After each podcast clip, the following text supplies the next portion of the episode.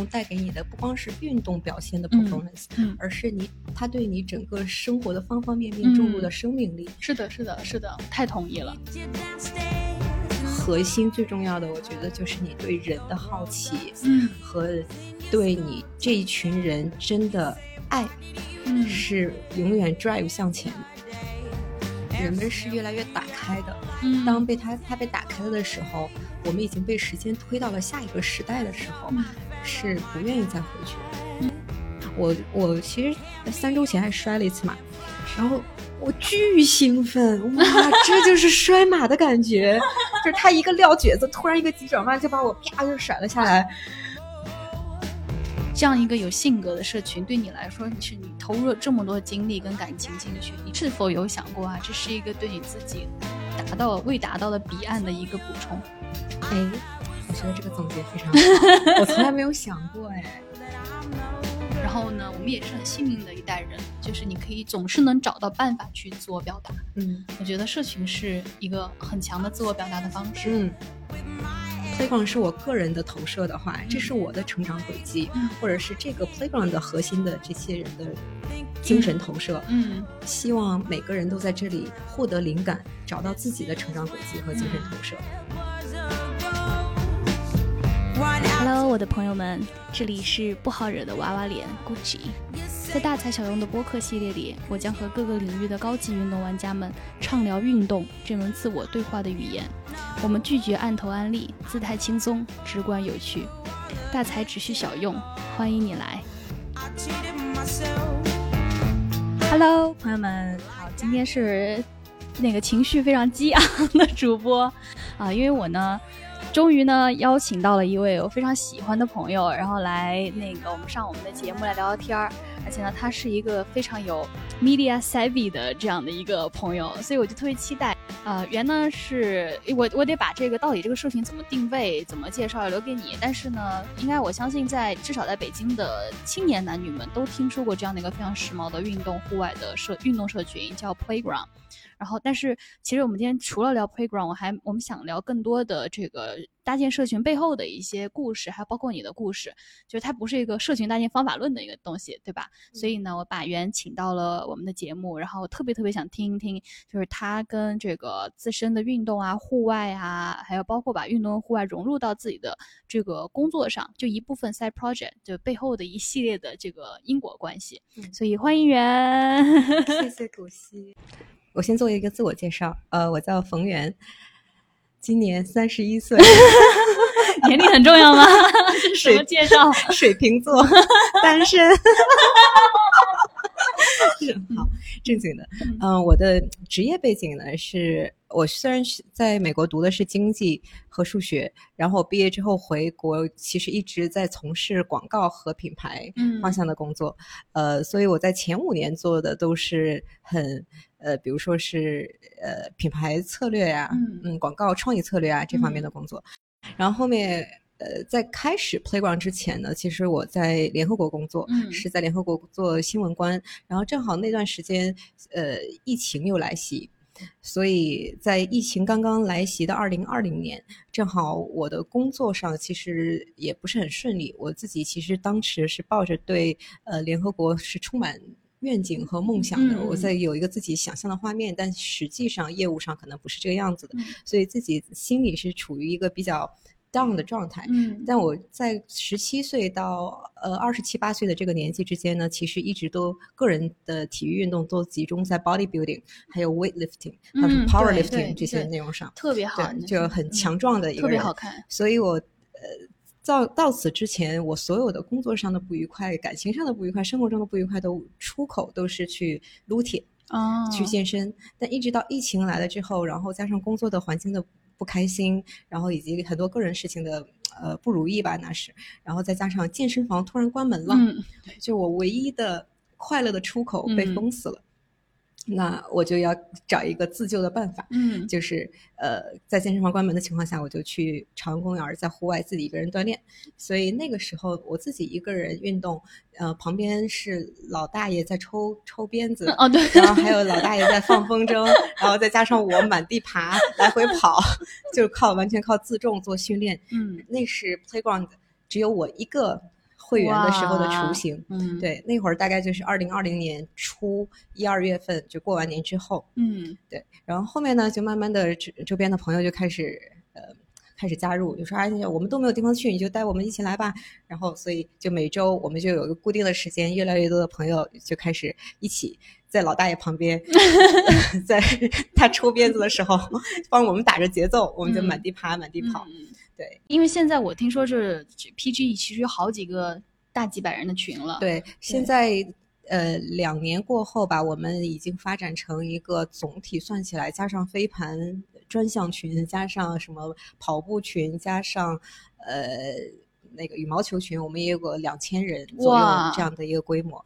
对，所以前期的时候都是我带着大家呃每周末做训练，然后现在嗯越来越多的、呃不光是我们有非常强的专业背景的志愿者的嗯朋友们，嗯嗯，他们都有着各自的全职的职业，但同时，比如说他们练了二十年的武术，嗯，然后打了三十年的泰拳，就这样的这样的朋友们对，来带大家一起玩同时呢，也会有越来越多的专业的人士来加入。虽然我们之前完全都是免费的，嗯然后现在有一点点专业的人士加入之后呢，其实就是要呃。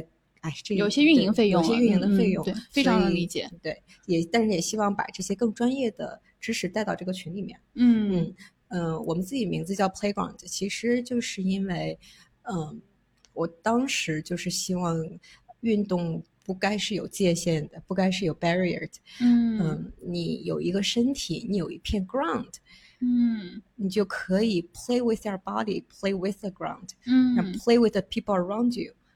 所以这是嗯我从疫情当中对自己运动的一些一些体会和反馈。嗯，嗯所以甚至从有了 Playground 之后，我个人已经不再去 hardcore 撸铁了，嗯，就我的改变了我整个的运动方式。所以其实嗯通过你自己来塑造这个运动社群，其实这个运动社群的成长也在反向的塑造你自己，对，对，在改变自己。是很多人说。哦，谢谢你把这么多人组织到一起，然后嗯让我们互相不光是运动了，还是结识了很多很好的朋友。嗯呃，我说其实是大家的力量，是把嗯我个人从一个很 dark 的 place 拽出来。嗯对我从那之后很快就离开了 UNICEF，然后我嗯现在也是加入了创业者的团嗯，大队伍当中。嗯然后开始 break the chains，开始做自己。其实这些嗯都是这个社群和周边的这些朋友们给我的能量。嗯，哎，这点很有意思，因为我最近也在跟一个朋友交流，然后他跟我的反馈是，嗯他觉得我释放能量的方式有了改变。然后他说，他觉得应该是因为他自己是一个非常资深的跑者，专门跑那种超级越野马拉松的。嗯他说，因为你可能这段时间选择了某一项运动，或者你做某项事情，他就会往那个方向去塑造你。比如说，我可能变成了我最近不是沉迷跑步嘛，所以我可能更能沉下来了。所以我的说话啊、做事啊、方式啊各方面，在以我自己感觉不到的方式在改变，这是我觉得非常神奇的地方。对，所以运动我们经常说 performance performance。我最近的感受就是，运动带给你的不光是运动表现的嗯 performance，、嗯而是你它对你整个生活的方方面面注入的嗯生命力。是的，是的，是的，我太同意了。嗯所以我们每天啊、每一次，我看每一周，其实 PG 都有活动。对那呃，怎么样去设计它？然后谁来决定？然后大家是怎么怎么样运作起来的？早期我们就是以体能训练为主，嗯基本上就是由我一个人来决定。所以在 Playground 的第一年里，对第一年里，我充当着教练、运营、客服等等。还有品牌，估计还要发发公众号啥的发。发公众号，就各种职能自己一个人决定。嗯后面我发现，其实，呃，比如说我们增长到一千人的时候，嗯这不是已经不是我一个人能做得了的事情了。嗯所以我们就当时就有了一个第一波，我们叫班长，叫嗯。CPO，、就 Chief Player Officers，、哦，哇哦，对，就是这样的一个小志愿者群啦。嗯对，所以这些呃志愿者群呢，他们呃会分为两个职能，嗯。一个职能呢是教练职能的，嗯。呃，我们还是叫有点像技术班长这样的，嗯。就呃带大家真的训练，给大家每次设计训练的课程。嗯，然后另外一部分呢，就是有点呃照顾所有人的意思，氛围组。对氛围组，然后照顾所有人，帮大家呃签签到啊，然后认识新的朋友啊。嗯如果有一些人比较内向，然后稍微照顾他一点啊。嗯所以有这样两个职能分工。嗯然后在这个技能班长上面呢，我们其实对自己的训练是非常开放的。嗯但 Playground 的设计的所有的体能训练是有几个几个要求的。嗯第一个要求是要有互动性，嗯但就是希望大家能通过 physical 的 touch，、嗯我碰到你，你碰到我，给予互相的支持和这个 give 嗯来获得能量。嗯。对我们觉得你只是单人的哦，就是哐哐几个人站在一起就这样练，对我们来说，这个能量的获取也许是可能对这个群的人来说稍微少一点，或者是有真的 touch 了之后，你自然而然就会 break the ice，、嗯。就不需要再什么做什么自我介绍，嗯。你碰到这个人了，你们就是结识了。哎这个非常的心理学。嗯。我发现你在搭建这个社群的过程中，用了很多这种营销啊、用户洞察跟心理学的这些知识。其实并没有，呃我没有，我嗯。现在、你现在可以回头总结，也许是这样，但我嗯。当时完全没有这种感受，嗯。只是我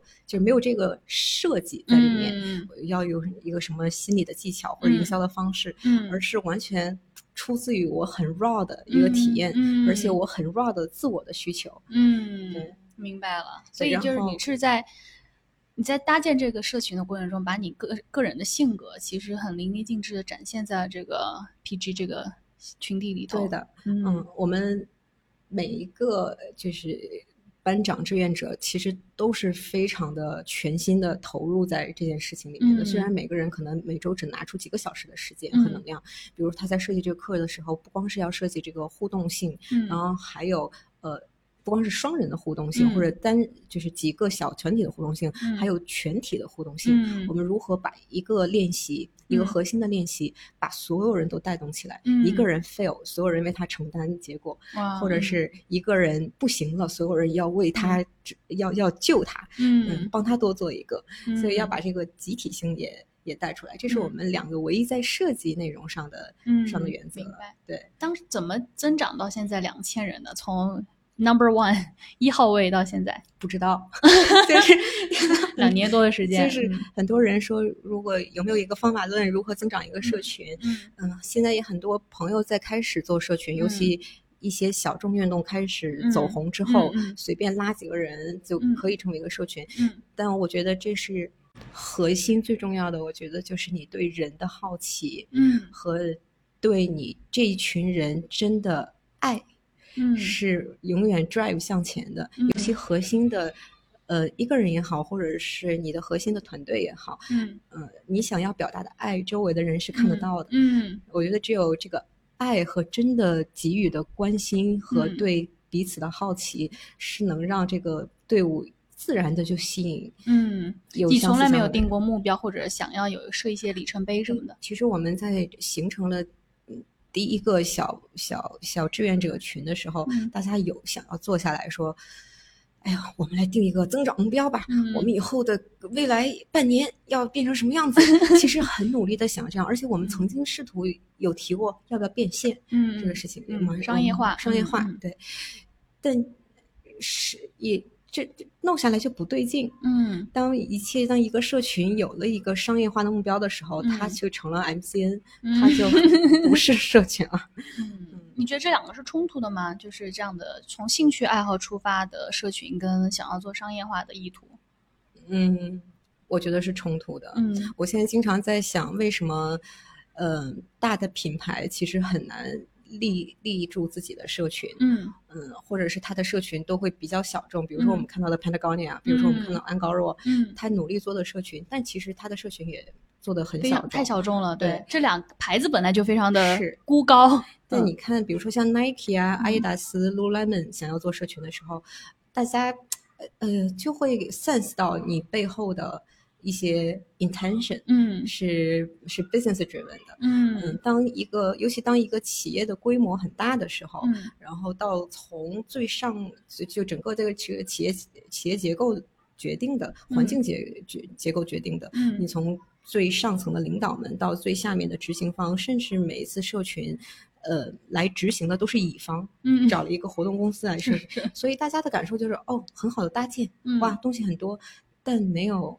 人情味儿，嗯。没有关怀，嗯，对，我自己也有这样的感觉，就是我看很多像阿迪跟 Nike，包括现在其实是像迪桑特啊这嗯。些都会开始进军这种运动社群了，做的还蛮激进的。但是我看就觉得好像是不是同一家摄影公司、同一个搭建公司，只是穿的衣服不一样，然后发完活动结束之后的照片打的那个运动品牌 logo 不一样而已对，非常的千篇一律。就你那个点说的太对了，就可能我来参加这个活动，我本身不是出于有很强的向心力跟从属感，我就是啊，我们来玩一玩。嗯，但似乎好像这个品牌要做社群的野心也就到此为止了，是传播玩一玩听你说的很对，其实要看大家做社群的目目的是什么。嗯如果你想要做一个呃像品牌这种。呃，目的到这里就可以了，嗯大家来玩一玩，呃，嗯我就有就好了，嗯达到我对产品、对品牌的一些 message 的一些 delivery，、嗯也许也是，嗯，到这儿就 OK 了。嗯嗯，有些人可能做社群就是为了盈利。嗯嗯，我知道北京，比如我可以说名字吗？可以可以，比如说像嗨跑团啊，这些嗯其实是非常成熟的呃社群，他们已经商业化了吗？他们是完全在商业化的，哦就是其实他们每次参加每个活动，然后出多少个人，嗯呃，每个人头怎么怎么计费，嗯呃，这些其实我可能不哎，嗨该多说。跑团也收费呀？我我也跟他跟甲方收费，哦，我觉得哎我我他跟品他跟品牌方收费明，白明白嗯，然后他会保证这场活动我会给你带来多少个呃博主，嗯嗯，然后博主又单独是怎么样收费的。明白，变成了 agency 有点对他完全把嗯自己当 MCN 在、在运营，嗯也挺好的。嗯对对对，是的，所以其实我们从来没有想过，PG 是不是也可以去做这样？因为其实你们的人群个净值挺高的，对，颜值也挺高。所以就让我 个人会非常保护这个、这这一帮朋友，嗯而且说白了，其实都是朋友嗯啊。，是我怎么能私下也玩的很好？是私下也都玩的很好，就是不舍得嗯把朋友的嗯，但是 你有纠结过吗？有挣扎过吗？在这上面？有，因为、呃，我就总觉得我在做这两份工作，嗯嗯，在这件事情上，我的投入的精力是很大的。嗯尤其很多人，比如说呃做了飞盘群，嗯、大家就跟我说要好好打飞盘，我们要组一个队，但谁来组呢？嗯又需要一个人来全情就组，就是真的组体育队、赛事队这个事情，真的嗯是个非常复杂的过程。嗯然后以及你如何运营，你的精力和情绪，还有很多上面的技术嗯上的投入都是很大的。嗯然后比如说最近哦，橄榄球要火了，嗯就会有人说你再开个橄榄球群吧。嗯，但是其实每一每多每多一个人，每开一个新的项目，嗯对我来说都是巨大的投入。再别嗯说日常的这些小运营了。是是是。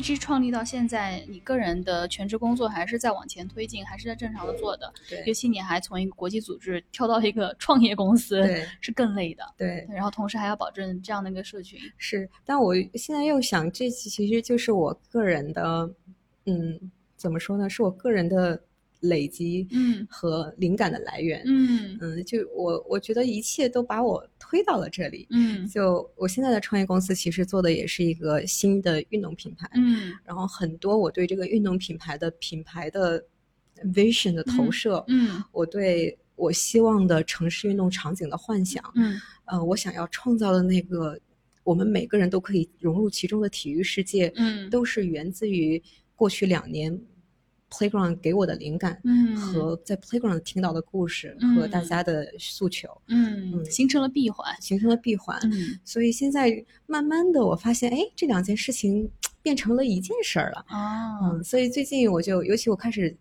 创业之后，我就没有觉得自己被分割了。嗯嗯，我觉得可能人生当中，当你觉得有很多事情在 going on 的时候，首先先做减法，但我觉得这些事情最终会汇成一个点，嗯只是它来的很会来的很出其不意。嗯嗯你找到了你自己商业化的一种方式。，对我嗯很感恩我，我认识现在的创业团队的、呃 founder，呃，也是在我们群里，哦，对，所以这就是、对，一切都是安排好。但我要确实补一句，PG 的群是我见过的运动社群里面，第一，呃，情感上相对更朴素。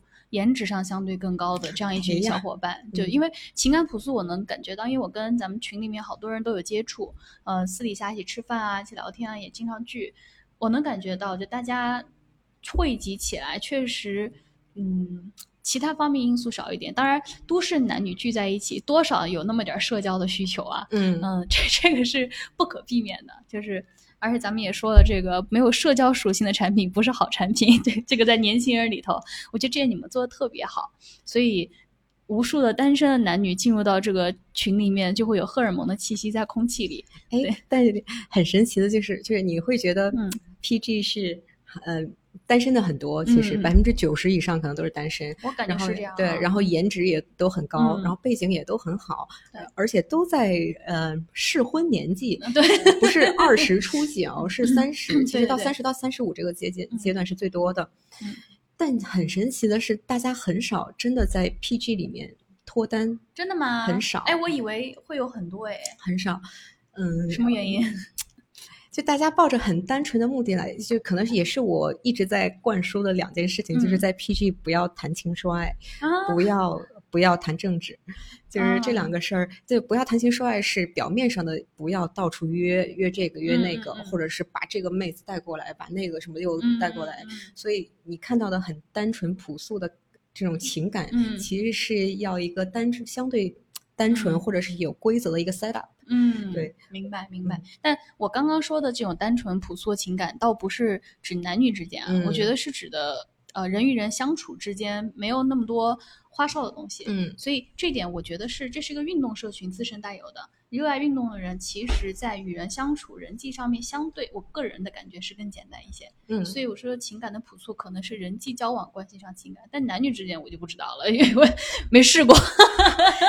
现在很多，比如说像飞盘群啊，其实就打着什么相嗯亲、啊对我看到了高级，而且进这个门槛还要什么有房车、学历、什么年龄什么，好夸张，还要把什么那个那个什么存折本儿什么拿出来。对对对，我看到了，但嗯。正好就说到，因为呃，PG 有一点我也是觉得挺佩服的，就是基本上城中京城有什么很热的健身场馆呀、场地呀，然后热门的时兴的运动，我觉得你们都很能够 catch up，都都能够玩起来，而且都还组织的挺精心的，去选的场地各方面都挺好的。嗯就是这一点，能不能稍微跟大家来介绍一下？就是目前就年轻人都在玩啥呀？嗯，就是你作为这个 年轻人的领头羊，我其实不是在 follow trends，、嗯而是嗯，我们其实是有点反 trends。嗯但为什么？比如说我们现在唯一开的一个小小众的或者是新兴运动是飞盘，嗯是因为我自己个人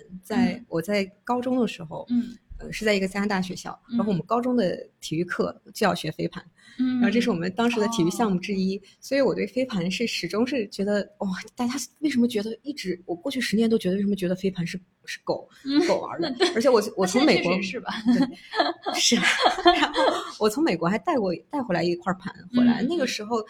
我我其实当时找什么 Friday 啊，什么就周围的这帮朋友，我说让人飞盘吧，我们出去打飞盘吧，嗯没人理我，你知道吗？嗯尤其 PG 还刚开始的时候，都没嗯人搭理我。嗯然后后来，为什么我们开始飞盘呢？因为是在去年夏天的时候，嗯呃，我们经常跟其实我们经常跟 Nike 有一些合作，嗯然后是 Nike 的一个呃同事一个朋友跟我说，哎，我介绍你认识一个呃北大的呃老师，嗯他自己还组织飞盘队，嗯，他呃特别喜欢跟就是各种爱运动的人玩在一起。嗯我当时我其实都没想要发展飞盘这个项目，啊嗯，然后只是我很想认识这个人，一个嗯北大的老师怎么嗯能在北京打这么多年飞盘，而且嗯全国各地去比赛，我也是纯粹是抱着对这个人的好奇，啊然后我说我要认识他一下，然后顺便组个局，就是其实。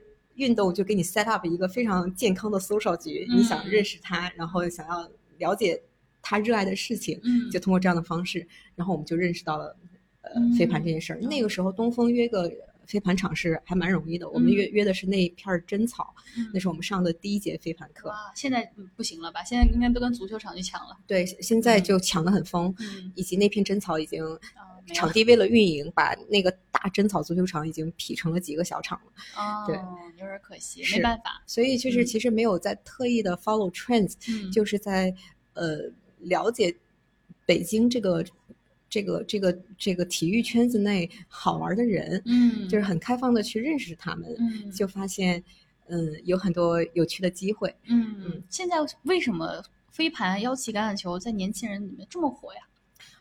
我自己的感受，飞盘，呃，最大的原因是因为，也许是错的，我自己感觉，嗯。是因为，嗯、这是很多人，大部分打飞盘的人第一次参与到男女都有的嗯。团体竞技项目当中，而这件事情是我们从小的体育教育里缺少的。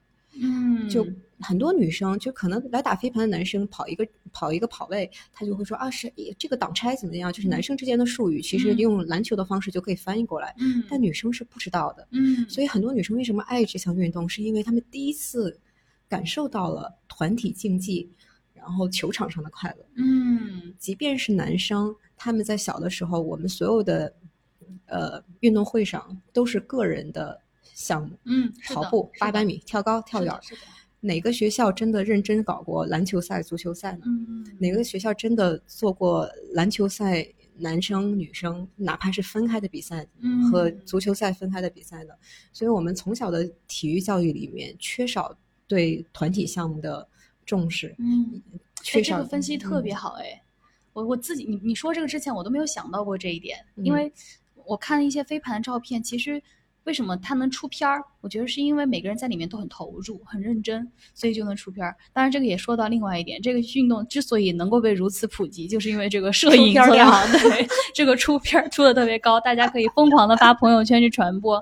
但这本质也是因为我觉得大家能发，就说明他们很喜欢这个运动状态中的自己。嗯，然后呢，组织方又很能抓住这个心理，对所以其实我看那些飞盘场上都是摄影师好专业、好敬业，都是趴地上就拍每一个人，嗯，所以这个也是他出圈一个原因。对，这是我觉得这是第一。第二呢，是因为大家其实尤其城市城市都市人，嗯。我们都有一个呃大概简单的运动习惯，比如嗯。说你去跑跑步，我去健健身，嗯。但很少有人有一个专专业的项目，或者嗯。他 dedicate 的项目，不说嗯。专业吧，就是他很投入，想要看到自己提升和成长的一个项目的事情。嗯他在 Supermonkey 练了一百节课，嗯那这个运动表现投射在哪个项目里呢？嗯其实大家现在没有一个项目上的反馈，嗯而飞盘是给大家做一个反馈的第一个出来的小项目。所以慢慢慢的，我觉得像橄榄球啊这些，其实都会，我我相信越来越多的，呃，更更更细分的体育项目嗯会被大家看到。嗯包括我们刚才其实没开录之前还说，现在跑山啊、嗯这些项目，对其实越来越多人参与。对你也参与到铁人三项嗯这个项目里面。嗯然后我最近开始了马术，其实越来越多的专业项目会会嗯开始让大家知道。体育的本身的魅力，而不嗯只是为了减肥去、嗯去去跑个步，嗯为了看着好看去撸个铁了。嗯，我觉得这个是因为你自己有很强的这样的运动背景，你自己也尝试了这么多的东西，所以你对这个运动本，我我的感觉啊，是你不是在去像做社论一样分析啊，现在大家关注什么，然后新闻嗯关注什么，我的感觉是你是跟着。一个用户就是我自身作为运动人的用户，我在感觉到什么东西会真正的被大家接纳，这嗯点其实做运动社群还挺重要的。嗯那现在就有一个问题，我们也刚刚也提到了很多这样的数不数不胜数的一些运动项目，呃，这些项目其实我感觉像是疫情时代的一个对于年轻人的心理上的一个补偿，或者说嗯是一个找到逃离的方式。那随着这个疫情快要结束，或也许啊，hopefully 是能够去有一个尾声的时候，那户外的运动社群，你自己觉得会跟大家回归到，比如说你去撸铁了，我可能去健身房跑步了，我相对更少的选择户外了，会不会有这样的一个冲突？嗯，你说疫情之后，也许越来越多人又回去了。对，嗯，我我觉得不会，嗯而是我相信这个时间是向前进的。嗯嗯，人们是越来越打开的。嗯，当被他他被打开了的时候，我们已经被时间推到了下一个时代的时候，嗯是不愿意再回去的。这是我自己个人的感受。嗯呃，我不觉得一定是大家还是会像我们正在城市都市的室外，我们不是我们倒不是户纯户外了，嗯在室外这样的就会永远被接受，嗯而是一定会有越来越多的更多元的项目嗯被大家认识。嗯嗯，尤其如果以后我们的呃国境又开了，然后旅游又可以继续了，嗯我相信更多的项目会会涌入进来。嗯大家这是我觉得疫情这封闭的这几年其实嗯是一扇窗，嗯就是你把你封起来，你才知道你真的想要的是什么。嗯，这点说的所以我相信是向前了，一定是向前。你会下一个更看好的？你觉得比较会流行的项目是什么？哎，我真的觉得，我昨天去了一下 大觉寺后面那个山，嗯我认真的觉得现在户外。真真户外的人一定会越来越多。嗯，我们现在看到很多露营啊，或者精致露营啊，嗯、这其实已经被这这个群众基础是奠定的很好的。嗯，我永远不觉得说啊，精致露营很 fake 啊，怎么样是很好的。包括乱玩飞盘，只是为了发照片都很好。Super Monkey 去流汗特别好。嗯，其实这都是奠定基本的人群基础。嗯，而这个漏斗，认真的想玩这个项目的人，一定会被越来越多的露出来。嗯，所以现在露营也好，越来越往户外走也好，我们每周末从从北京开到怀柔，那个那个路堵堵的，对。我昨儿去门头沟也堵，是对对，周末出逃，所以应该会露出来很多在这些真的户外项目上的热爱的人。嗯，你觉得那这个对于运动品牌是一个机会吗？Lululemon 也出了最新的这个徒步系列啊，我当时也看到，正好呼应这个跑很多跑山啊，户外。但现在越来越多的户外品牌，像 Snow Peak 就巨火嘛，嗯、就是什么一箭难求啊那种。嗯、对，哎，也是，嗯，不知道，嗯，这这是我觉得哈、啊，就是就看你的品牌能释放多少往上去卷的空间。嗯，为什么骑行能火？我觉得就是大家能够无限的加载装备，对吧？就是能你买车能买十几万。就真的到这种程度，然后顶配。我那天去那个自行车店，呃，遇到一个小哥哥。特别年轻，然后已经买了三辆车了，花了五十多万，已经到这个程度了。他就说这几年就是一直加，而且每辆车都顶配。然后买了顶配的车之后，还要换闸、换把、换各种东西。然后你知道这个骑行周边还有比如说头盔啊、骑行服，骑行服很轻松，一套就三四千，就到这个程度。因为他们要买就买最好的，最好的一定就是北欧那几个牌子的。就一定要，就所以太卷了。然后头盔也是一两千，然后太阳眼镜还要，就是因为你骑行镜你还得换，然后你还要遮阳帽吧，你锁鞋一两千，嗯，就是太轻松了。我感觉这是一个阶段，嗯，对于当越来越多的专业的呃专业的运动者从这个项目当中过滤出来之后，嗯，如果你的如果你的水平不行，嗯，但是穿了一个高水平的装备，嗯，是会被嘲笑的。我觉得 eventually 这个 face 会 fade out，差生文具多，差生文具多。对，但怎么说呢？就是当然我们也不是说说这不鼓励人家，嗯、人家自己自己愿意买就买着开心，当然好了。但运动表现这件事情，装备或者你穿什么、穿什么鞋、穿什么衣服，嗯永远只是你运动表现最最。最百分之零点一助力的那部分，现在很多运动品牌其实都在说：“哎，我们助力大家的运动表 现。你穿的什么什么鞋，你跑步就破几破几。嗯”其实这是运动表现是所有各种因素一起造成的。嗯、像帮我们设计的呃设计这第一款训练鞋的设计师，他是呃曾经是 Nike Global Innovation 的呃一个一个总监，然后现在已经退休了。嗯嗯。他之前帮很多精尖的，就是全球，我不太方便透露他的名字，嗯。呃，所以我也不会具体说他的 profile 嗯给谁做过鞋，呃，top top 的 elite athletes，嗯，做过，比如说他做的网球鞋是给呃 top 五的嗯。女运动员做鞋，哇，他当时，比如说举个例子啊，他当时说的诉求是，我这双鞋要提升我发球时五厘米的起跳。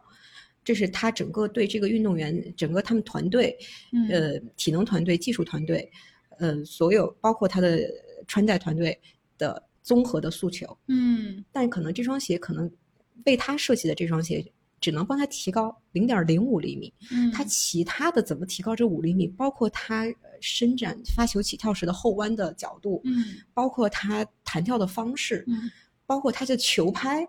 包括他他的胳膊的延展的方式，其实都是造成了他五厘米提升的综合的结果。嗯，所以他说，你不要，即便对这些精尖运动员，你也不能求他一双鞋就能帮他跳高五厘米。嗯，再何况大众现在拿到手的这些产品，嗯其实根本离精尖运动员那些真的是完全是不是一个等级的。嗯所以运动表现不是靠装备提升的。嗯，一定是靠你的 dedication 进练进去了之后。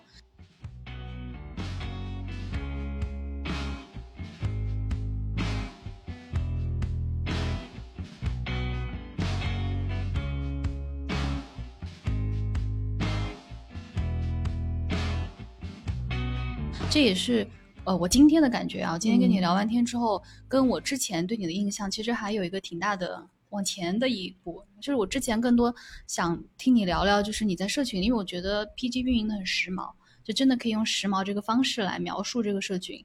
呃，我现在感觉其实你往这里面的内容投入了蛮多自己的思考。就是因为你反复提到了的 performance，就运动表现，我很少听到运动社群的人会聊这个。嗯，就可能大家说的比较多是开心，一起玩，带你运动，带你普及，然后带你一起消磨时间。但是你都能够进到说，我希望你能到运动表现，一定是有提出了更高的要求的，而且本身能提到 performance 的，就是自自己的自身实力应该是很强的。嗯，我我们因为每周只会 meet up 一次啊，所以其实就是我很荣幸被你这样 夸奖。但其实我们真的对，比如说大家的身体上的提升有多少，就是我确实是不敢说。但我一直对 playground 的就是期望，就是希望这里是大家一段时间的一块垫板垫脚石。嗯，就是你在这里通过运动影响了你接下来一周的。快乐，或者是对你其他方面，哪怕你今天上午运动的很快乐，下午，嗯，你对你的 partner 都多一些鼓励和友好的微笑等等的一些支持，这些都是运动给你生活各方面带来的一个 performance，或者是你幸福感的提升。嗯，那如果你这个阶段稍微有点迷失了，你需要找一个朋友，或者是不开心了，我需要找一个出出口，我想要融入一个圈子，那 playone 的希望都是你这一段时间的。可以做你 backup 的这个小小小的平台，嗯，而且我也希望大家不要永远待在 playground，嗯，你可以在这里遇到你的呃你喜欢的人，嗯，你的好朋友，你可能抓到了你自己的小圈子，嗯，move on，嗯。嗯，然后如果 playground 是我个人的投射的话，这是我的成长轨迹，嗯，或者是这个 playground 的核心的这些人的。精神投射，嗯，希望每个人都在这里获得灵感，找到自己的成长轨迹和精神投射，嗯，所以有了这个阶段就很好，嗯，哇哦，这个好成熟的思考，这个真的很成熟，就是你鼓励人毕业的，鼓励人拿着这些东西，呃，四散出去，因为社群作死的一个很大的原因是做的越来越封闭，嗯，所以这个会是一个致死量最大的一个原因。我看到了这么多的社群啊，但是好像你们。可能是因为一直就比较佛吧，佛着佛着，大家其实进进出出，对你们来说影响也不是那么大，不是很大。我们现在比如说这这么多群，那可能第一个群就是我在刚开刚开始做 playground 的那个第一个五百人群，嗯，其实那个群里面真的线下来参与活动的人，嗯，也没有那么多了，嗯，但是大家个人上也就是也是很好的朋友，可是平时其实见面的机会也不是很多，嗯，那五百个人就我们。一二三四群，如果这样比起来的话，一定是后两个群最活跃。这就是这个群向前滚到现在这个 present 的一个一个状态。嗯，那前两个群的人，他也许还在，或者第一个群的人他还在，但他还不愿意离开。嗯，这就是那个群的人就觉得这就是我当时那个状态的一个记忆，一个缩影。嗯，对，这个很有意思。那呃，你觉得？来加入 Playground 的大家都保持一种什么样的期望呢？以目前你掌握的数据来看，哎，怎么说呢？我觉得大家是没有什么期望的，就是听说，就有些人会非常直接跟我说，我就是想来，呃，想来，想来 network。嗯嗯，但这些人一定不会待特别久，他可以达到他的 networking 的目的，也许就离开了。嗯嗯，我觉得大家可能在这里。就是想要一个很单纯的运动环境，却有一些些运动属性。嗯，就我我其实这个群，我们这个群里，我认识很多是非常内向的人，他可能来了十次，他其实都不太跟大家说话的。嗯，可是后面我们慢慢熟了之后，就没有人也也不会有人说特意说，哎，咱俩咱俩说说话，你叫什么名字？我叫什么名字？就是也不会特意有人这样 approach。他，但他会也会觉得默默的有眼睛在关注他，在关怀，然后运动的时候会有交集，然后大家开玩笑也都在一起，但不会尬 social。嗯，他就会觉得这样让他很舒适。嗯，然后给他一个怎样都可以的一个空间，就是包括这也投射在我们每次的训练当中，就是，嗯，不管别人练的怎么样，你做你自己。你嗯不想你不想练了，你就在旁边划水，就随嗯怎么着都行。嗯对，那我们这几个 ground rules，一个就是划水是鼓励的，嗯然后 第二个就是 呃每次每个每个循环结束都要互相给一个 high five。嗯然后第三个是尽量鼓励大家在这一场结束之后认识，就知道知道你的 partner 的名字。嗯，其实就是这三件事情是我们不是对，虽然我们说运动表现运动表现，但嗯其实我们的追求不是嗯每次的是的这个是的 take away 不是运动表现，所以可能大家你说期望呢，就是期望在这里舒适。嗯嗯，就你没有，其实我觉得是你把你的一些思考，呃，在放在这个社群底层蛮深的，但你不需要把它施加在大家身上，对对，大家是能够自然去感觉到的。对对，这其实可能是我做 branding 的经历吧，嗯对就是你我也没有故意想去做 branding，但永嗯远的 branding 都是你真诚的有一个愿景和希望，嗯这个愿景和希望和你自己相信的价值，嗯投射在你每一一言一行当中。不需要去教条的告诉大家，是这大家都成年人了，三四十岁了，还告告诉我要怎么怎么运动，怎么是的做人啊？是的，这是一个，呃，我感觉相对运行更高级别的一个公司的形态了。就为什么说公司都要有使命、愿景跟价值观？嗯我觉得你在做这个社群的时候，你把这样一个非常成熟的运营公司叫 social enterprise 的方法放到了一个社群里，这让我还真的是挺吃惊的。我之前都没有了解到这一面。嗯我只是觉得你们 always have fun，然后每个人看着都很开心、很快乐的样子。现在我理解了，这是为什么它可以呈现这样的一个欣欣向荣的感觉。哦，但是这我们说的是好的一面啊，嗯那你有没有你觉得在运营过程中觉得特别心累，然后特别 drain 的那种时刻？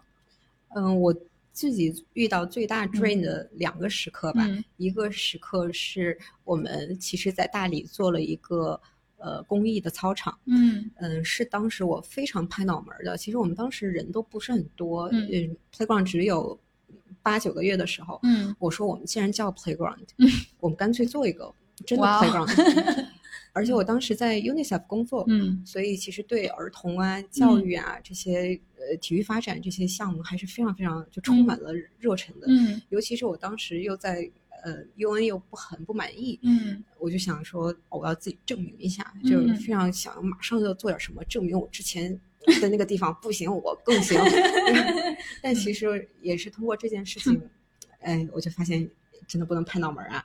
嗯？嗯，我们于是我们就去敲了 大理中经办的门，嗯嗯，然后又 connect 到大理当地的嗯、呃教体局，嗯呃，最后这个项目是成了的。嗯嗯，我们在呃洱源县洱海的源头嗯的那个县城的一个中心小学，它是小学跟中学在一起，其实，然后做了我们第一条七十米的塑胶跑道。嗯，哇哦，其实我们当时想的更更多，就是把这个这整个这片操场我们都包了，呃想的太美好了。我们这些人啊，就是这么，就是大家一人出点钱，不就给嗯弄下来了吗？嗯但这件事情就真的没有那么容易。嗯这个债我还到了，呃，一年之后吧。哇，对，就是因为你期望是通过嗯，就是筹款嗯来把这件事情做完，嗯但慢慢的发现没有，不是那么容易的。嗯呃，就即便你发现周围是都是好朋友，大家都会很 commit 这个、嗯这个这个社群里面，但真的到了涉及到钱呀、嗯筹款啊这个事情，还是要非有很长远的、更 sustainable 的方式来运营。嗯也是为什么我们当时想要着急商业化，嗯是因为我们想要做更多这样的公益项目。嗯但所有的这些，其实最好的公益是商业，嗯对，所以我们就想说，怎么能把这个公益的事情呃 sustainable 的的运营下去？那我们就要赶紧商业化。嗯，所以当时在一个非常纠结的、很还款的这样的压力之下，嗯。嗯。所以最后是你自己来去补上了那个差额。嗯，只能说就是我跟当时小瓜子，我们俩捐的比较多吧。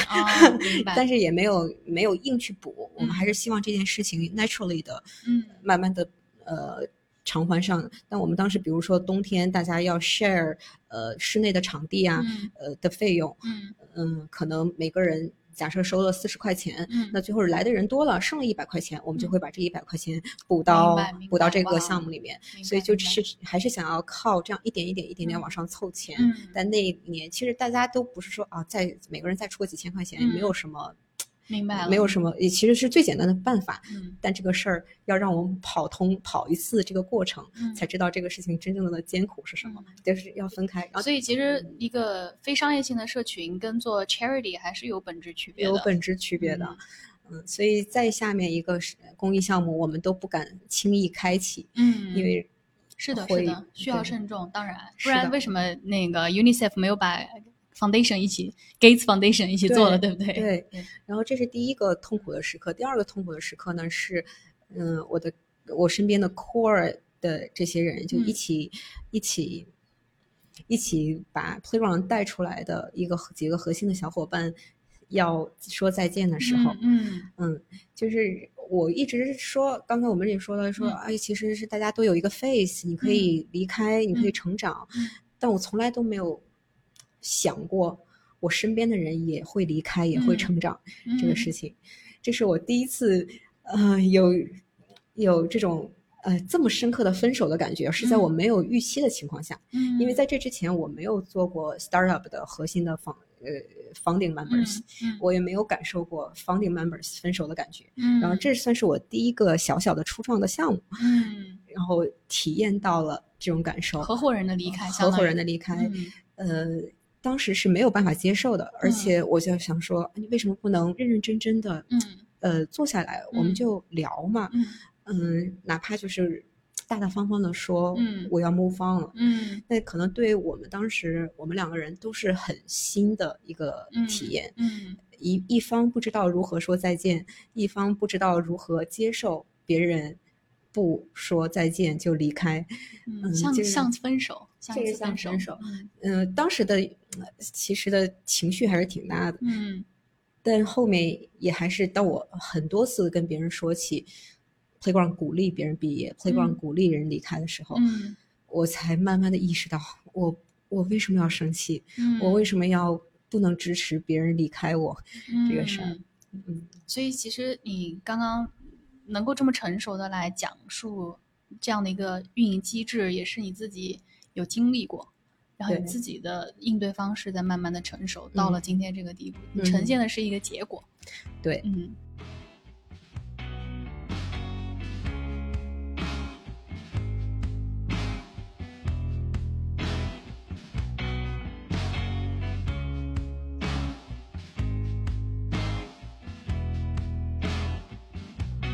你会希望这个社群跟你个人有强绑定关系吗？不希望，嗯。嗯，就是呃，如果最诚实的答案是不希望，嗯。嗯，可是不得不，嗯。嗯，我希望有更多的人，嗯，被大家 associate 成是 playground 的的精神投射的人，嗯。嗯，因为我的成长是有限的，嗯。嗯，我能带给大家的能量是有限的。我希望这是一个更呃更 diverse 的一个环境，嗯。大家可能有一个基础的价值上的认同，嗯。但无论从体育项目上的吸收，还是对体育项目的理解，嗯。还是对体育对我们其他生活方各方方面面的投射的理解，嗯，我希望有不同的观点、不同的嗯。想法。嗯。我自己，这永远如果永远是你自己的话，我觉得还是很封闭的。嗯，因为嗯。其实我看你呃每次活动，其实你都是非常 dedicated 的，对。对，你会想说，哎，这个活动我真的不想去，可是我害怕我如果我不出现的话，效果会没有那么好，嗯。大家会觉得向心力没有那么强，会有这种时候吗？会，嗯。但真的你不去了，你过一段时间，我最近就在逼自己。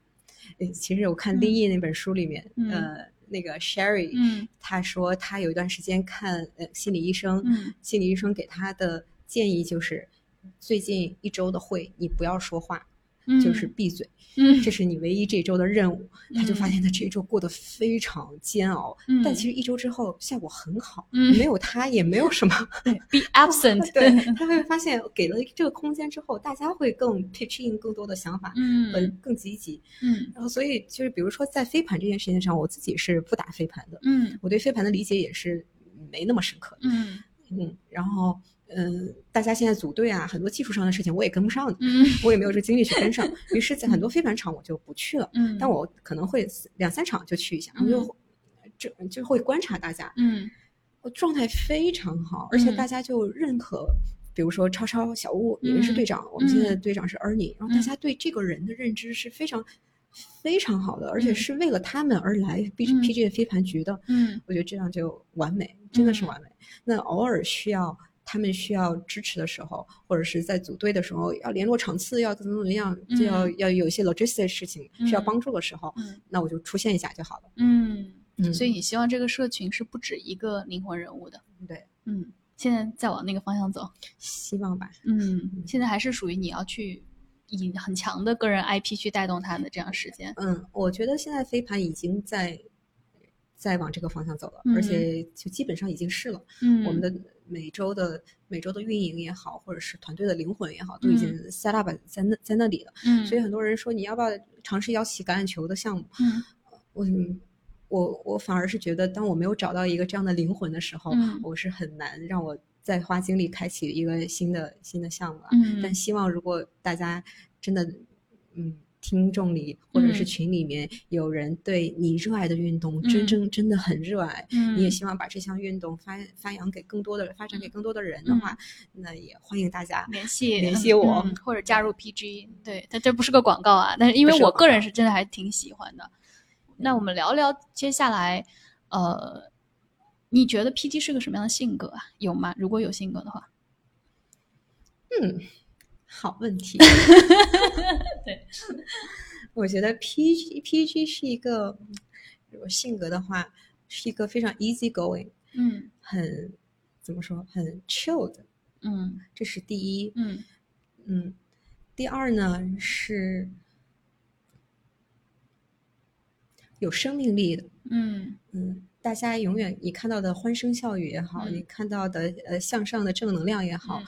都是大家在生命力的一种体现。它嗯不是假装出来的，嗯，它是真的真的在寻求成长的，嗯所以就有一种向上向上的这个力量。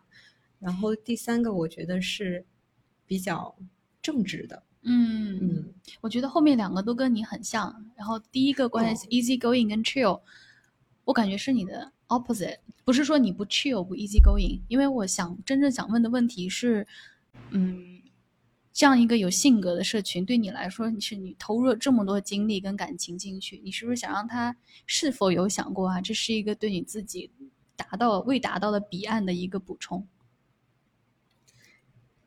哎，我觉得这个总结非常好，我从来没有想过哎。因为因为嗯你在我眼里很努力，然后很做事情特别认真，所以当你甩出了两个关键词是 easy going 跟 chill 的时候，一下我其实没有联想到你身上。嗯嗯，我觉得你就是 dedication，你就是认真到每一个地方都会让你觉得我要把它做到最好，perfectionist 这种感觉。我觉得真的是这样，就是你让我意识到了，我对这里是我怀有自己的对自己自我嗯期望的一个、一个嗯补充的。嗯，嗯对我这这是我刚刚的一个感觉。当你嗯甩出这两个词儿的时候，后面的关于正直啊，关于有生命力，我都觉得是你。那这个就就不是。哎其实我们现在做的每一件事情，你都细细观察，都会有嗯投射。我最近爱马术啊，嗯我发现我在，因为我本来就胆小，其实，嗯哎呦，我为什么像你说的，有的时候比较就是专注在每一个细节里嗯面，是我真的怕错，嗯，怕了错之后，呃，我就我就会觉得不安全感，嗯，我对这种不安全感还是非常警惕的，嗯，所以我在马术上学习的就是第一件事情就是放松，嗯。交给他，嗯。就这个是过程，我前二十节课我嗯都我我都缩成一团在马背上，嗯。然后马会告诉你，你缩一团，我也缩一团，嗯，就两个人就就拧着劲儿来，嗯，所以就我我我突然就觉得啊、体育会告诉我们这么多，而不只是在我认为我很爱的马术运动上或者瑜伽运动上，原来我做的这个哪怕是一个体育的社群，嗯都会投射出我对的，是的，寄这都有你的性格，都会嗯在补充你的生活。这也是我一直持续的在发现运动的魅力的这个所在。你觉得你从铁三当中我有，投射的是什么？呃，其实这样，因为我当时做了这个手术，嗯然后其实这个在都市女性里面挺高发的。对然后医生说这个是也肯定有很大原因，是因为持续性的压力跟情绪的问题。我当时特别吃惊，因为我是一个从小到大性格很好的人，我也很少发火，我也很少跟人急脾气，然后相对来说是很温和。我想怎么怎么会是我呢？你觉得、嗯 怎么会是在我身上呢？就不可能啊！后来我仔细的捋了之后，才发现我不跟人发火，并不意味着我这个火不产生。所以我全部把这个火施压在我自己身上，所以我在不停的自我攻击，嗯对，然后呃，都是在我自己意识不到的情况下，然后我不停的在消化我产生的这些东西。你想想这种场景多么的可怕，对淤积到对，它是一种郁结。嗯，然后呢，我就跟很多人去聊天，然后他们就说，呃，你需要做慢速有氧，因为我所有的发泄方式，拳击、HIIT 都非常的激烈，哪怕我去撸铁，我要的都是那种泵感。我都喜欢蹲大重量，就是我永远在冲这个，它跟我的个人性格其实很相似，嗯所以当我去寻找我要做的事情的时候，我找的就是那个补充，就是那个能让我摁下来的。所以你看，铁三虽然结合在一起都很激烈，但是分开去看，都是一个长距离的，你需要去耐下心来的，训练你心肺的，跟我所有以往的所有模式都不一样的。嗯，所以我才发现，我最近这段时间跑步啊、骑车啊，其实我自己改变挺大的。那你觉得刚开始接手的时候会觉得枯燥吗？因为毕竟跟你嗯喜欢的东西是嗯不一样的。当然，因为嗯你跑步是来一开始啊，我就是骑，就是配速很慢，然后从五公里开始跑，嗯而且我膝盖还伤了，就是一开始会经历非常多的沮丧跟困难。就这个是一定的，但好在因为第一就是我有一些运动基础，我知道你在接触一个新的东西，系统性接触的时候，你就是会遇到这些 setback，这是不可避免的。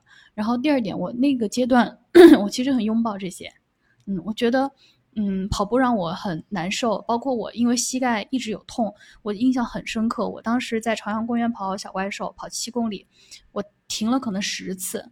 其实我每一次停的时候，我很难过，因为嗯我知道我的身体机能能让我跑下去，可是为什么这个膝盖它就是不能支撑？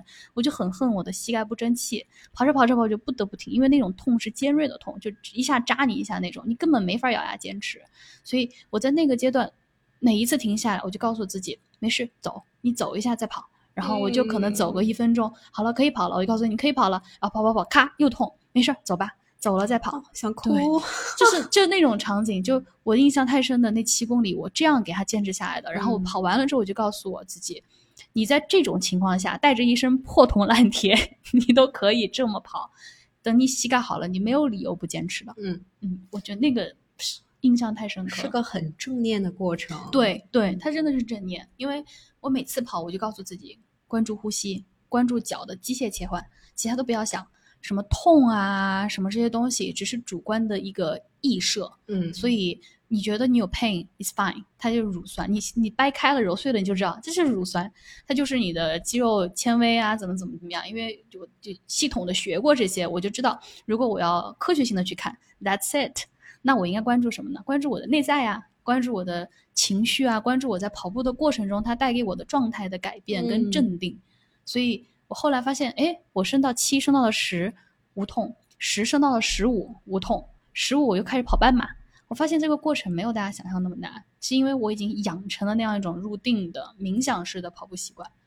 对，这嗯。是我享受它，而且接接受你现在的状态，你只需要观察现在的状态是什么对样就好了对。对，比如说我跑起来，我跑半马的时候，我跑到十五公里，我当然腿会酸啊，当嗯。然会觉得小腿很重啊，但是都没有关系的。我就是第三人称在旁边说啊，古希，你现在开始十五公里，小腿会有点沉重了，但是没关系，就是有个声音在外部这样告诉我，嗯。我很享受这种自我对话的感觉。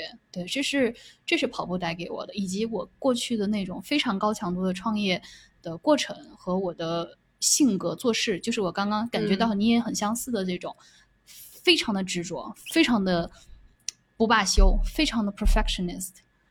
这种情况下，我觉得我必须强行的塞入这种慢距离的训练自己的，强行摁住自己的跑步。其实你发现没有，其实痛苦啊和这些困难都是给我们成长的对关键关键节对点。对对对，对我我也是去年膝盖受伤之后，做了一个手术，嗯然后大概需要十个月才能恢复。嗯那之后我就没有办法参加大家每场的运动了。嗯，我甚至卧床要在床上就是就拄拐卧床两周，嗯拄拐三个月，嗯就所以我根本就出门我都没有办法出门。那你嗯怎么能就是我当时就很很很痛苦，嗯天呐，这场活动我去不了了，我嗯那我也要就怎么着，轮椅也得给我推过去。然后后来我发现，哎，有必要吗？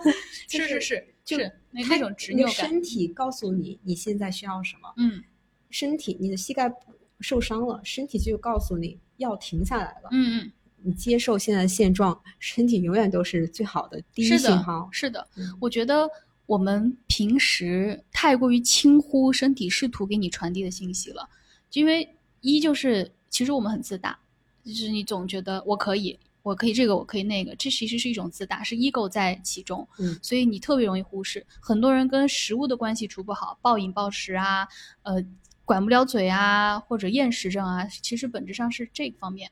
对哎，你要说这个，我其实我从十几岁开始，嗯就有严重的饮食问题，嗯，就是，嗯、可能是我后面其实很多心理情情况的一个最初的诱导，嗯就是跟食物的关系这件事情。嗯我从来都没有治好过它，无论我是试过是多少呃多少什么 therapy 啊，嗯然后包括后面也吃了药物，嗯很多很多方法都没有治好它，嗯一直到有了 playground 之后，嗯，当你知道真的，尤其呃在做了 playground 之后，我开始我还接触了呃正念冥想这些东西，嗯。我在 Oxford 学了一年的什么正念冥想的导师，乱七八糟的，呃就所有的这一切结合到一起，我自然的被治愈了。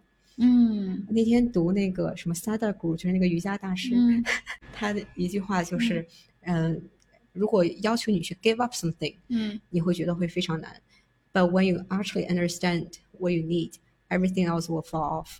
嗯，对，我对这段，所以有 playground 陪伴的这段时间的感嗯受就是、就是这样。可能是你找到了一个灯塔，嗯，所以海上的雾就消失了。啊，去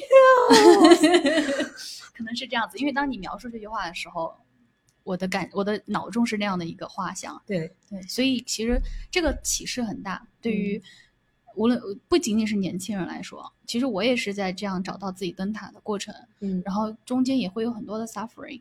嗯、我的方式呢，你其实用社群来当成是一个大的 declaration，可以这么讲。嗯但对于我来说，就是我不介意把我自己的成长和受到的所有的 suffer 全部展现给我的朋友们，所以我会很经常的。自从我开始练铁三之后，我经常发朋友圈，就，be 展 vulnerable。对，be vulnerable。然后我我也不害怕犯错，我也不害怕把我今天其实没有跑得很好，然后我今天受伤了，然后我去天天去看骨科。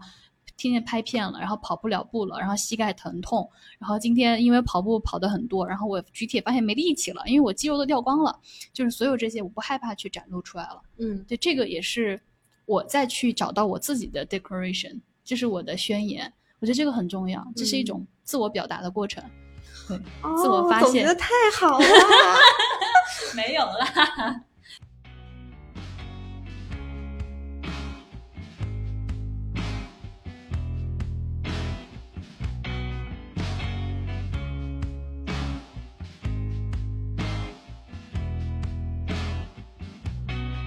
收一个尾，就是第一呢，是我觉得啊，你刚刚聊到关于骑马那段，我很感兴趣，尤其是关于你说你跟这一匹马互相的那种感应，它能感觉到你的状态。我相信听众应该会有很多人想问，因为这个运动甚至比飞盘还小众，因为它门槛很高，所以我想听你多聊一聊怎么接触上它的。我没有，我从来都没有说我想学马术嗯这个事情，嗯是非常偶然的。我可能是在看黄石啊，还是非常小的想法而已。嗯、我就问我身边一个朋友，哎，你认识骑马术、骑马的人吗？嗯正好刚好他的邻居就是我那个马场的，在我们那个马场骑马的一个专业马术的、非常专业的一个马术学马术的姐姐。嗯然后他说我我帮你问问他。然后我发现学马术，他帮我问了三四个人，嗯然后这几个学马术的人人都非常 nice，嗯很友好，很热情。即便我们没有见过面，嗯他们会认真跟我讲如何选马场。嗯嗯，你刚开始要怎么怎么选教练，嗯等等等等。就在我完全没有不认识的情况下，我只是想问，哎，我哪儿能骑一下？嗯他们会跟我讲这么多，我就是对马术这这这帮人哎产生了好感。我可能其实我都没那么想去了，只是大家这么一说，然后直接就把马场的 manager 就推给我了，就给我有点儿好，行行，我去一下，是一个，所以是很偶然的机会接触到了这个项目。在在郊外，在顺义。哦，那还好。嗯，其实马术也没有像大家想的那么那么高贵。嗯我跟你讲，就是就是其实是现在也是比较平民，越来越平民的一个一个项目。怎么个平民法？其实你要骑马什么，这成本都很高吧？你不需要马上去，当然北京有最好的全国最好的马场。嗯，那个全国最好的马场呢，基本上百分之八九十以上都是马主，哦，嗯，自己养的马，自己养的马，他们养个马，比如说从嗯、从欧洲进一匹马过来，可能就六七十万啊，然后你的饲养费每年就要十几万、二十万，嗯然后如果你的马非常厉害的话，是运动员级的选手，嗯、你的马也要出去比赛的。嗯，其实你相当于养了一个嗯嗯 运动能力非常强的另外一个孩子。所以说皇家运动嘛，为什么对？就是但其实嗯除了这种，你真的要这样的话，嗯其实这样说白了，对，也是个装备党。嗯，对，对，高级装备高级，这真的是太有钱的装备党。那那那其实有更平民的方式去嗯可以解除马术，嗯而且尤其在你呃前五年六年学习马术的过程当中，嗯、教学马其实都会都可以满足你的嗯技术提升的需求啦。然后大家现在你看你们。大家很多人打一场网球也都四五百块钱，嗯对，嗯，再加上场地费那六七百，嗯那其实马术其实就跟网球差不多了，哦，嗯，没有大家想的那么贵。所以其实呃，均摊下来的话，其实骑一次马六七百块钱的成本。嗯，马是按安时算课时的。嗯嗯，像我现在每周骑两个安时，嗯就是两个四十五分钟，嗯一个半小时这样的节奏的话，加上教练的费用，可能在呃一千嗯左右出头。嗯对嗯，一个平民马场足够足够大家使用了。一般来说，呃，到什么程度会？比我知道好像马进阶有盛装舞步，那说明你是不是开始有点儿入门了？就一般嗯大家的这个进阶节奏是怎么样的？看你学的是什么样的体系，比如嗯说我现在学的是法国的马术体系，嗯它会按照什么什么盖一、盖二、盖三、盖四、盖五、盖六、盖嗯七，然后你盖一要到一个什么水平，盖二到一个什么水平，大家都会觉得这个呃 show jump 就是叫什么，就是场地障碍，嗯嗯重要场地障碍和盛装舞步是两个奥运项目。嗯大家都会觉得哦，从头开始我就要选，我是这个盛装舞步的选手还是场地障碍选手？其实不是的，啊在就是至少在法国的体系当中，英国的英国的我不太懂。其实你一直是要两个都要会的，嗯，因为盛装舞步大家觉得好像很无聊，不是在马上动动动，然后马换一换脚步嘛？其实每一个马的每一个姿态嗯都是那个骑手，他看起来纹丝不动，嗯非常 chill，嗯很镇定，很稳定，嗯手不动脚不动。嗯但其实每马的每一次步伐调整，甚至同一个步伐让它持续进行十步，嗯都是骑手给的指令，而你看不到。嗯就这种隐藏在背后的能量嗯和对自己的控制、对马的控制是特别特别高级的技术。嗯是我现在当然我没有那么资深，我现在感觉对我来说，骑了马之后，我会觉得盛装舞步比嗯比比比障碍要更更高深。嗯哇，然后你到了一个阶段之后，不光是你的技术上，包括你如何呃照顾马儿，都是要考试的。嗯嗯，照顾马儿之后，你如何调教一匹小青马？嗯可能这个马三四岁，哎，可以慢慢开始备骑了。嗯你如何从把它 break in，从一个非常不能被骑、不能被管理的一个非运动员的状态，先把马调成一个运动员，嗯先把马调成了一个入门运动员，然后你嗯跟他两个人一起成为同一水准的好运动员。嗯对，就两个人的一起进步，因为所有的马术比赛其实都是两个人的名字，一嗯人人骑手的名字跟马的名字。嗯，那是你每一次骑的马都是同一匹吗？是，比如说我们马场假设有四十匹马，嗯在我这个级别里可能有十匹是适配的，那我就会在这个十匹里面换，因为你要去感受不同，因为每一匹马都不一样，就跟你嗯接触的每一个人都不一样。嗯如果你一直跟一个人很舒适，你你也会就在那个舒适区里面，你再骑一匹浪稍微大一点的，就是更更 bumpy 的马，你就会觉得我、靠紧又难了。嗯你要给自己不同创造多元的、有挑战的环境，哇哦，然后适配每一匹马，然后适配每一匹马当天他自己不同的感受。我我其实三周前还摔了一次马，然后我巨兴奋，哇，这就是摔马的感觉，就是他一个撂蹶子，突然一个急转弯就把我啪就甩了下来。哦，我当时我都我真的是叫出来了，那是你第一次摔马我是那是我第一次摔马。嗯，哇哦，但还是好好是安全的。现在至少在我眼里还是完整的是。安全的，嗯因为所有的教练都会跟你说，没有不摔马的时候啦，你嗯会早晚会摔，你早摔晚摔的问题而已啦。然后我们像我们马场，如果你摔了马，你要你要给所有教练买蛋糕，啊，哇哦！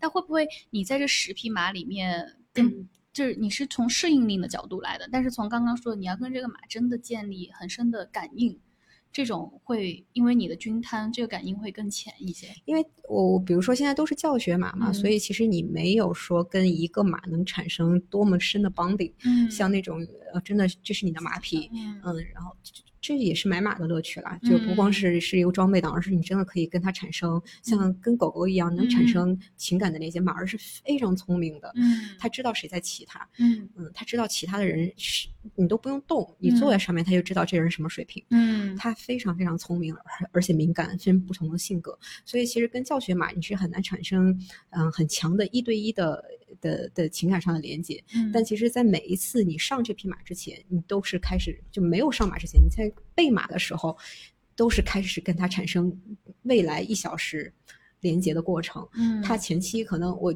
我昨天骑了一匹叫 Vegas 的马，嗯。我们俩不是很熟，是我第二次骑它，然后它就很懒，嗯。就不是很想动，因为嗯之前也没有课，就然后啊，你要给它指令，嗯。你要知道给了指令之后又如何给它空间让它向前，嗯然后你再给他空间向前的时候，他下一次又这圈儿同样在这个地方又犯了错误，嗯。你要如何告诉他不可以再这样犯错误了？嗯。给他指令，再给他一点点不是叫算是惩罚吧，打引号，嗯。也不是真的打他，嗯。给他这样一个一个一个一个一个教育的过程，嗯然后你慢慢慢慢的调教他，让他嗯对你慢慢的信任。哦，我骑不好，他会生气，嗯他不想让你生气，他想跟你一起进步，一起往前冲。嗯所以我刚开始，比如说我在同样在快步的时候，他是很慢很慢，到嗯一个小时结只结束之后，我也打开了，我的胯也打开了，嗯它也打开了，而且我们俩调教的很好，就嗖嗖的往前跑，就嗯几乎对，马上就这一个小时之内，你就可以对这个马，你们俩产生信任，产生连嗯接。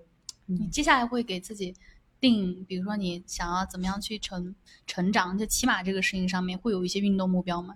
我希望明年，因为我们马场本身就有马场自己的比赛，哦，嗯，马场的比赛呢是每个级别的选手都可以参加。比如说我们叫盖一，就是比较出街的选手，其实嗯盖一的一起比，你可能跟一群小朋友一起比，嗯，然后跟盖二、盖三、盖四，就是每一个级别都有比赛。嗯我希望我明年可以参加一场自己马场的比赛。哇，你不觉得运动要有目标吗？当然了，这就是嗯为什么我会问，就是你不一定要使劲儿，就说我不达目标不罢休，但我觉得这是一个刚刚我们说的你要眺望的东西。对对，那你还是要有个灯塔的。对，这个 callback 很好。对 我，哎，我这个骑马这个运动真的我是第一次听你改天去试一试。对，我想我想去试，哎、我嗯想去跟马建立那个 connection，因为我每次撸铁的时候有一个概念，嗯、叫念动合一，叫嗯 mind muscle connection，就是你的 mind 跟你的 muscle 对要连起来。嗯但是你刚刚描述上，我觉得有个很神奇的点，就是也许我的 mind 跟马的 muscle 是连起来的，那一种念动合一，真的我会很向往。我我想想那个场景，我会觉得哇哦，我很想试试。高级的盛装舞步的选手，真的就是他们是两人是一体的。嗯我现在比如说我在我在做压浪的时候，我经常觉得，你别说我跟马合一了，我觉得我的腿嗯跟我的腰以下盘以下，跟我上半身跟我的臀都是分开的，嗯就是使不上劲儿。但你平时觉得哦，走路你都是、哦你自己身体都是自己的，嗯但在那儿在那个感觉上，我就是找不到。嗯联系不起来了，自己都联系不起来，再何况联系马呢？嗯。对你要改那啊、我觉得你会爱上的。入坑。但我很，我今天收我收获蛮大的，就是虽然我们是那种非常细水长流在聊天儿，但是我能够感觉到你的性格在这上面是有非常强，就是你在描述每个事情时，你的性格都非常鲜明。就做社群也是，你你描述你热爱的运动也是，还有你的工作也是，我都觉得有很强的投射。我觉得这就是我很喜欢的一点，就是我们应该要被鼓励更多的去展现自己。然后呢，我们也是很幸运的一代人，就是你可以总是能找到办法去自我表达。嗯我觉得社群是一个很强的自我表达的方式。嗯，对，所以我也我也希望接下来多参加 PG 的活动。对说好了呀，大家都听见了，这以此为证。对，然后也希望 PG 真的做得越来越好，而且我们其实也能看到国内有更多的运动社群能产生。嗯我其实本来是想问你怎么看待这样的一个环境，但我现在觉得好像这个问题也没有必要，就是对这是好事啊，对对，真的是好事。对，我觉得你已经给出了答案，所以就拭目以待。我觉得你跟 PG 应该都会在一个有机的发展过程中，我我能这样讲，就找我想，我觉得有机这个词儿会更更合适，是 organic 的，它不一定是。我要发展多大？我要上万人，我要制造一个 wave，然后幼儿园我自己要怎么怎么着，成为运动界一个 icon，我觉得没必要，可可能会达成，但是热爱这个事情本身，你也不知道它会把你带到哪去，所以就让它有机就好了。哦，太会说话了吧？是这个主播，想想我之前在 PG 做那几集播客，简直就是全程在哈哈嘻嘻。我们要多聊，我们可以多以后，我觉得伴随着呃你的挖掘，因为我相信你接下来你还会继续去找到自己更多喜欢的运动项目，我觉得我们都可以持续要聊下去，嗯然后去一起去体验。我觉得真的现在已经迫不及待要去跟你一块试试骑马了。说好了啊，好说好了，一个骑马，一个去 PG，大家。一不小心立了两个 flag，谢谢谢谢袁，谢谢今天聊谢谢得特别开心。希，哦，谢谢你，我觉得好开心啊聊的。真好。